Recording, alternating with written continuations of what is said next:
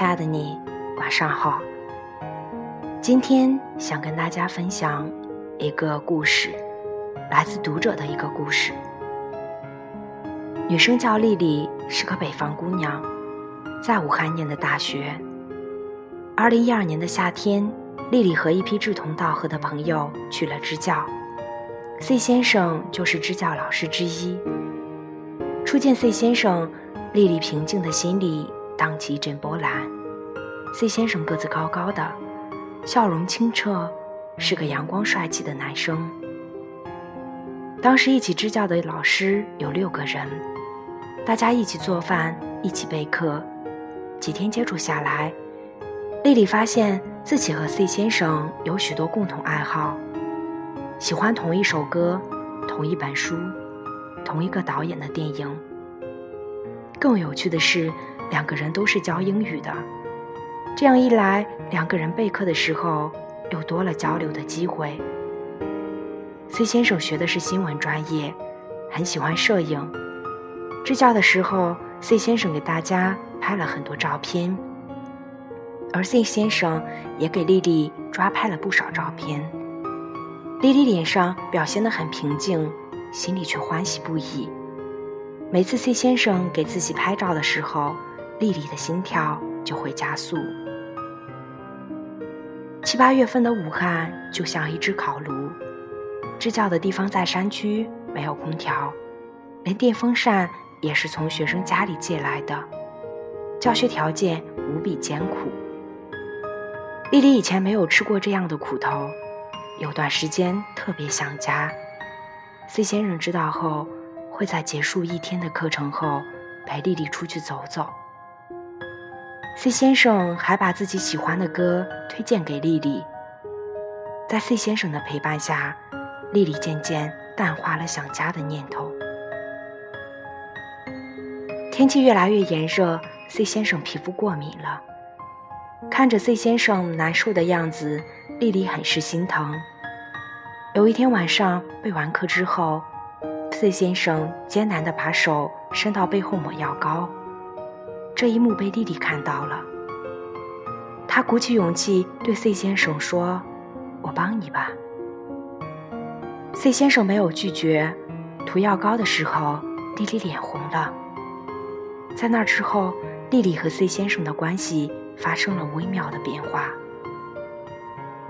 学生放学后，C 先生和丽丽压马路，晚上有时候也会一起去看星星。丽丽有一次去家访，回来的晚。后来再去家访的时候，C 先生会去学生家接丽丽回学校。支教的那段时间是丽丽最快乐的一段时光。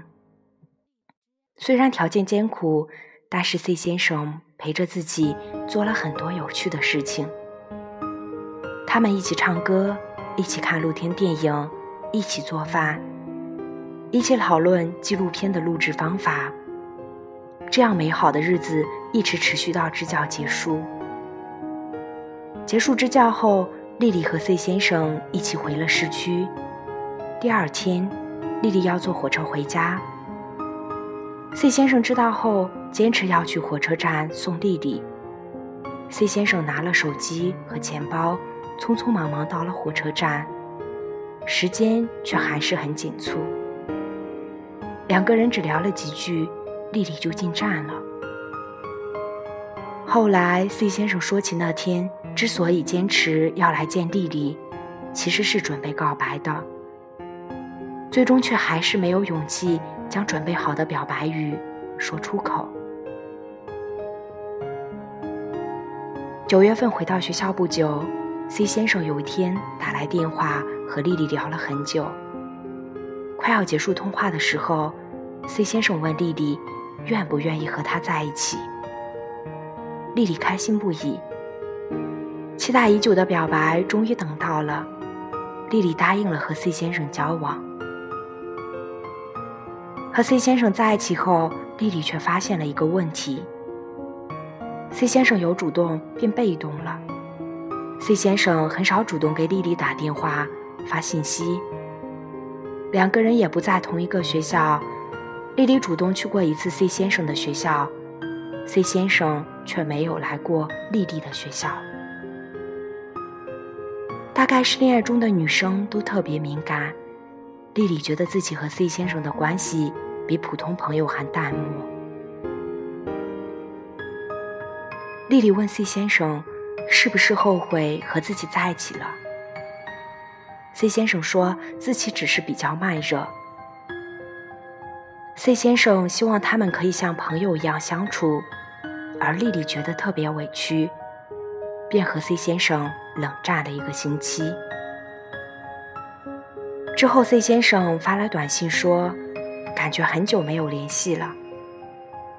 丽丽很气恼，冷战了一个星期，才发现两个人感情变了味儿。丽丽提出了分手，而 C 先生当时没有回复丽丽。几天之后同意了。然而，丽丽和 C 先生的故事并没有到此结束。在爱情里，即使是失去缘分的两个人，依然少不了牵扯。和 C 先生分手后，丽丽把心思放到了学业上，忙着毕业，忙着工作。二零一三年毕业后。丽丽离开武汉，去了深圳工作。期间，C 先生在一家老朋友的聚会中见到了丽丽。谈起那场无疾而终的感情，C 先生说：“他害怕自己以后给不了丽丽想要的生活，也害怕深入交往后看到彼此的缺点会有落差。”谈话不欢而散。二零一五年九月，C 先生打来电话问丽丽能不能复合。丽丽有了前车之鉴，不敢轻易答应，她需要考虑一下。三天以后，丽丽给 C 先生打电话，说自己考虑好了，可以在一起。然而 C 先生却犹豫了。C 先生说：“我们还是做朋友吧。”丽丽彻底失望了，就像一场闹剧。丽丽和 C 先生历时三年的感情，最后还是无疾而终，只剩下无尽的回忆。我无法评判在这段感情里谁是谁非。也许我们会想，如果丽丽对 C 先生的慢热多一点理解，或者 C 先生。抛下那些沉重的心理包袱，勇敢的爱一场，这段故事就不会是以这样的方式收尾。可是爱情从来就是两个人的事，只要有一方不合拍，都有可能导致矛盾产生。那些分开以后还能复合的恋人，一定是以一方或另一方做了改变和妥协。或者双方都做了改变的代价才建立起来的关系。感情世界里有太多的悲欢离合，无论最后是怎样的结局，请不要否认自己认真爱过一场。最初的美好都是真的，哪怕后来的失望，也是源自这份美好的初衷。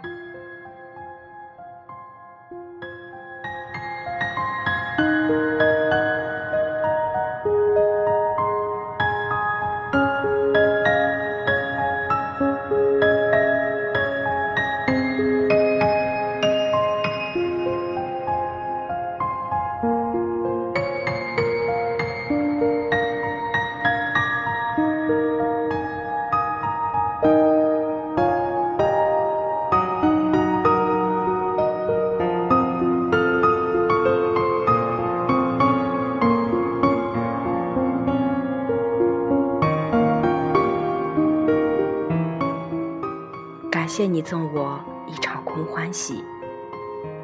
亲爱的晚安好梦。